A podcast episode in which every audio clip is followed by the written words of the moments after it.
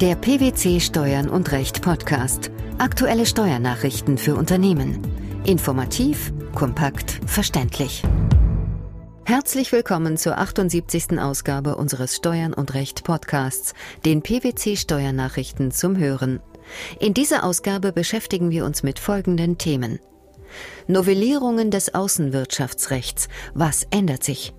Beihilferecht. Neue EU-Verfahrensverordnung. Aufgabe der Investitionsabsicht. Keine rückwirkende Verzinsung. Der Güter-, Dienstleistungs-, Kapital- und Zahlungsverkehr mit dem Ausland, kurz der Außenwirtschaftsverkehr, ist grundsätzlich frei. Er ist jedoch durch das Recht der Europäischen Union und die nationalen Vorschriften des Außenwirtschaftsgesetzes und der Außenwirtschaftsverordnung eingeschränkt. Mit Inkrafttreten der novellierten Außenwirtschaftsverordnung zum 1. September 2013 gab es in diesem Zusammenhang einige gesetzliche Änderungen. Warum ist die Bundesregierung hier aktiv geworden? Ziel der Novellierung war es, die deutschen Sonderschriften aufzuheben, die die deutschen Exporteure gegenüber ihren europäischen Konkurrenten benachteiligen. Die Bundesregierung will damit einen ausgeglichenen Wettbewerb schaffen. Und wie soll das nun erreicht werden? Rechtsanwalt Dr. Michael Tervoren, Senior Manager bei PwC in Düsseldorf, erläutert, Seit dem 1. September 2013 unterliegen alle Geschäfte des Außenwirtschaftsverkehrs den geänderten Vorschriften. Zusammengefasst ergeben sich durch die Neufassung der Außenwirtschaftsverordnung Änderungen bei der Ausfuhrliste, Erleichterungen für die Ausfuhr und Verbringungen von Rüstungsgütern, der Wegfall von Genehmigungspflichten sowie die Erhöhung von Wertgrenzen. Was bedeutet das praktisch? Nehmen wir zunächst die Änderungen bei der Ausfuhrliste. Güter mit doppeltem Verwendungszweck, die in der sogenannten EG Dual Use Verordnung gelistet sind, wurden auf nationaler Ebene bislang in Teil 1 Abschnitt C der deutschen Ausfuhrliste übernommen. Daneben beinhaltete dieser Teil der Ausfuhrliste auch nationale Sonderpositionen, die sogenannten 900er Nummern. Durch die Gesetzesnovellierung wurde nun Teil 1 Abschnitt C der deutschen Ausfuhrliste vollständig gestrichen.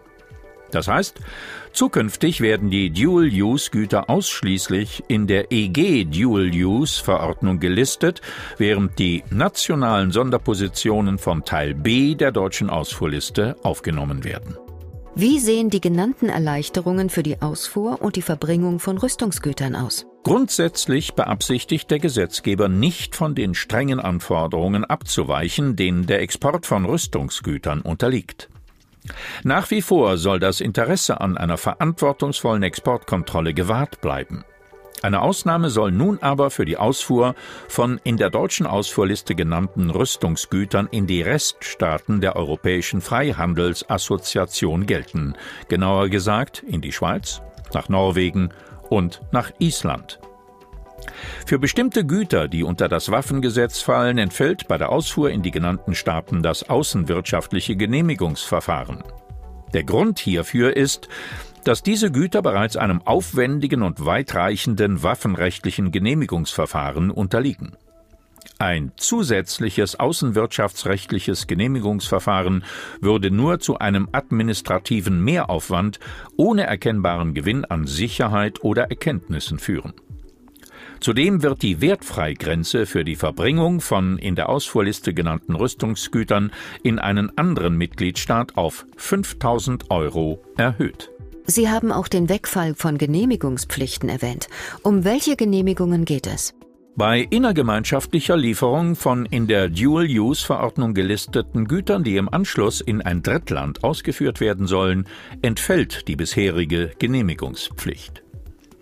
Die Verbringung mit anschließender Ausfuhr ist nunmehr nur noch für die nationalen Sonderpositionen der deutschen Ausfuhrliste, also die eingangs erwähnten 900er Nummern, genehmigungspflichtig.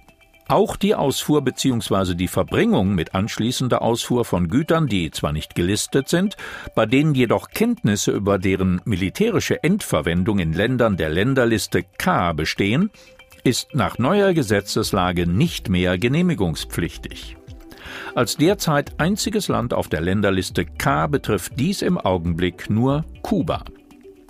Nicht gelistete Güter mit dem Verwendungszweck ganz oder teilweise für die Errichtung oder den Betrieb oder zum Einbau in eine Anlage für kerntechnische Zwecke unterliegen im Hinblick auf die Ausfuhr nur noch dann einer Genehmigungspflicht, wenn das Bestimmungsland eines der Länder ist, die im Länderkreis des Paragraphen 5d der Außenwirtschaftsverordnung in der alten Fassung bzw des Paragraphen 9 Absatz 1 Satz 1 Nummer 2 der Außenwirtschaftsverordnung in der neuen Fassung genannt werden. Das Käuferland ist dagegen nicht mehr von Bedeutung. Wieso gab es im Rahmen der Novellierung eine Erhöhung der Wertfreigrenzen? Dr. Michael Tavoren erklärt, die Erhöhung der Wertfreigrenzen stellt eine Verwaltungsvereinfachung und Entbürokratisierung dar, die aber keine Auswirkungen auf das Kontrollniveau hat bei Ausfuhren von Gütern der nationalen Sonderpositionen und von nicht gelisteten Gütern mit der Verwendungsmöglichkeit für kerntechnische Zwecke in nuklear sensitiven Ländern wurde die Wertfreigrenze auf 5000 Euro angehoben. Davon ausgenommen sind Lieferungen von Software oder Technologie. Die Erhöhung der Wertfreigrenzen gilt auch im Fall der Verbringung mit anschließender Ausfuhr der zuvor genannten Güter. Auch hier besteht die Ausnahme bei Lieferung von Software und Technologie. Auch beim Beihilferecht gab es Neuerungen. Der EU-Ministerrat hat am 23. Juli 2013 Änderungen der Verfahrensverordnung verabschiedet, welche die Durchführung von Beihilfeuntersuchungen in der Europäischen Union regelt. Um welche Vorschriften geht es? Die Gewährung von staatlichen Beihilfen an öffentliche oder private Unternehmen ist in der EU verboten, es sei denn, sie sind durch die EU-Kommission genehmigt worden oder sie fallen unter eine beihilfenrechtliche Ausnahmeregelung. Die EU-Kommission kann ein Prüfverfahren über die Vereinbarkeit einer Beihilfe mit dem gemeinsamen Markt entweder auf eigene Initiative im Rahmen eines durch den Mitgliedstaat selbst eingeleiteten Notifizierungsverfahrens oder aufgrund einer Beschwerde einleiten.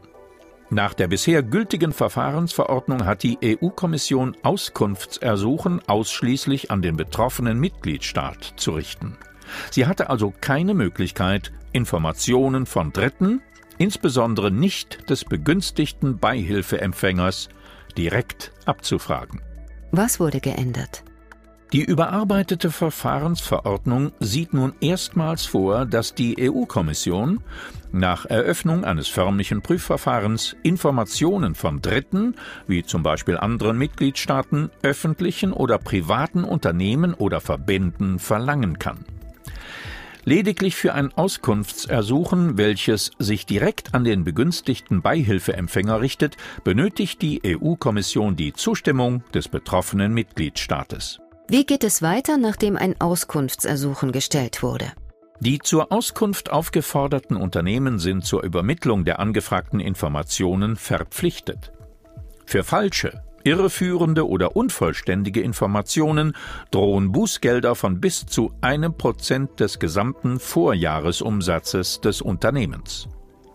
Bei Verstreichen der Antwortfrist drohen Zwangsgelder von bis zu fünf Prozent des durchschnittlichen Tagesumsatzes des Unternehmens für jeden Tag, für den die in ihrem Beschluss festgesetzte Frist überschritten wird.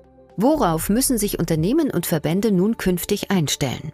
Die EU-Kommission wird nun nicht mehr allein auf die von dem betroffenen Mitgliedstaat zur Verfügung gestellten Informationen angewiesen sein.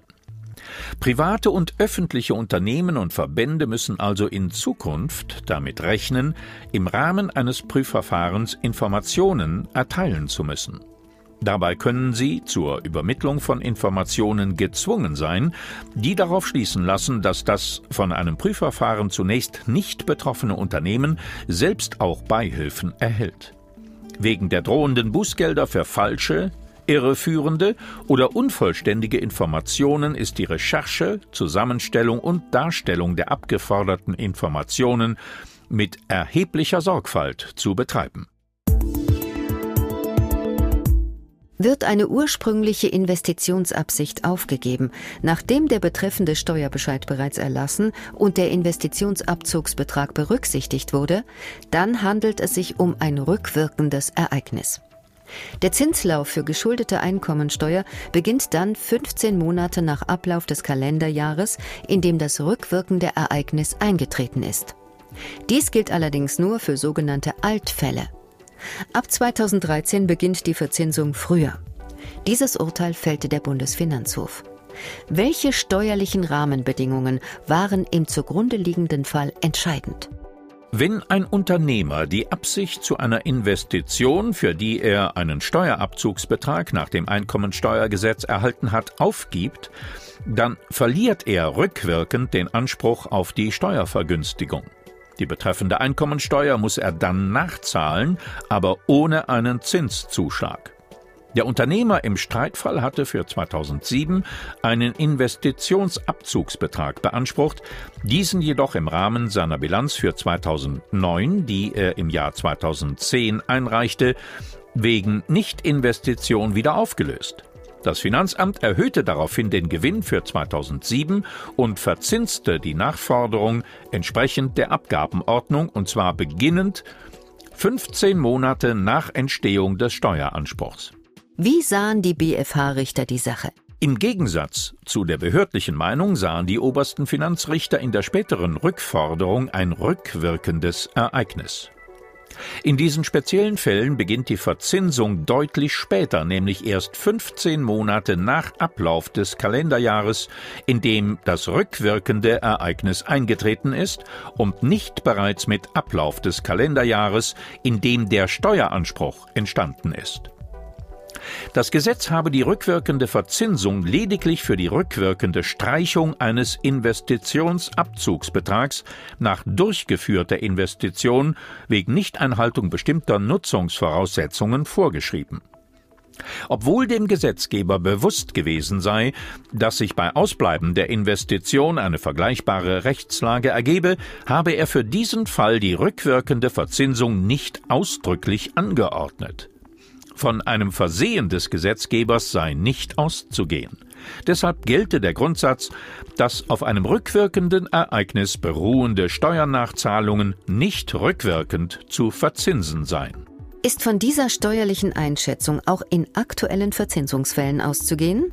Nein, denn ab 2013 ist die rückwirkende Verzinsung bei rückwirkendem Wegfall des Anspruchs durch das Amtshilferichtlinie Umsetzungsgesetz entgegen der BFH-Ansicht nunmehr gesetzlich festgeschrieben worden.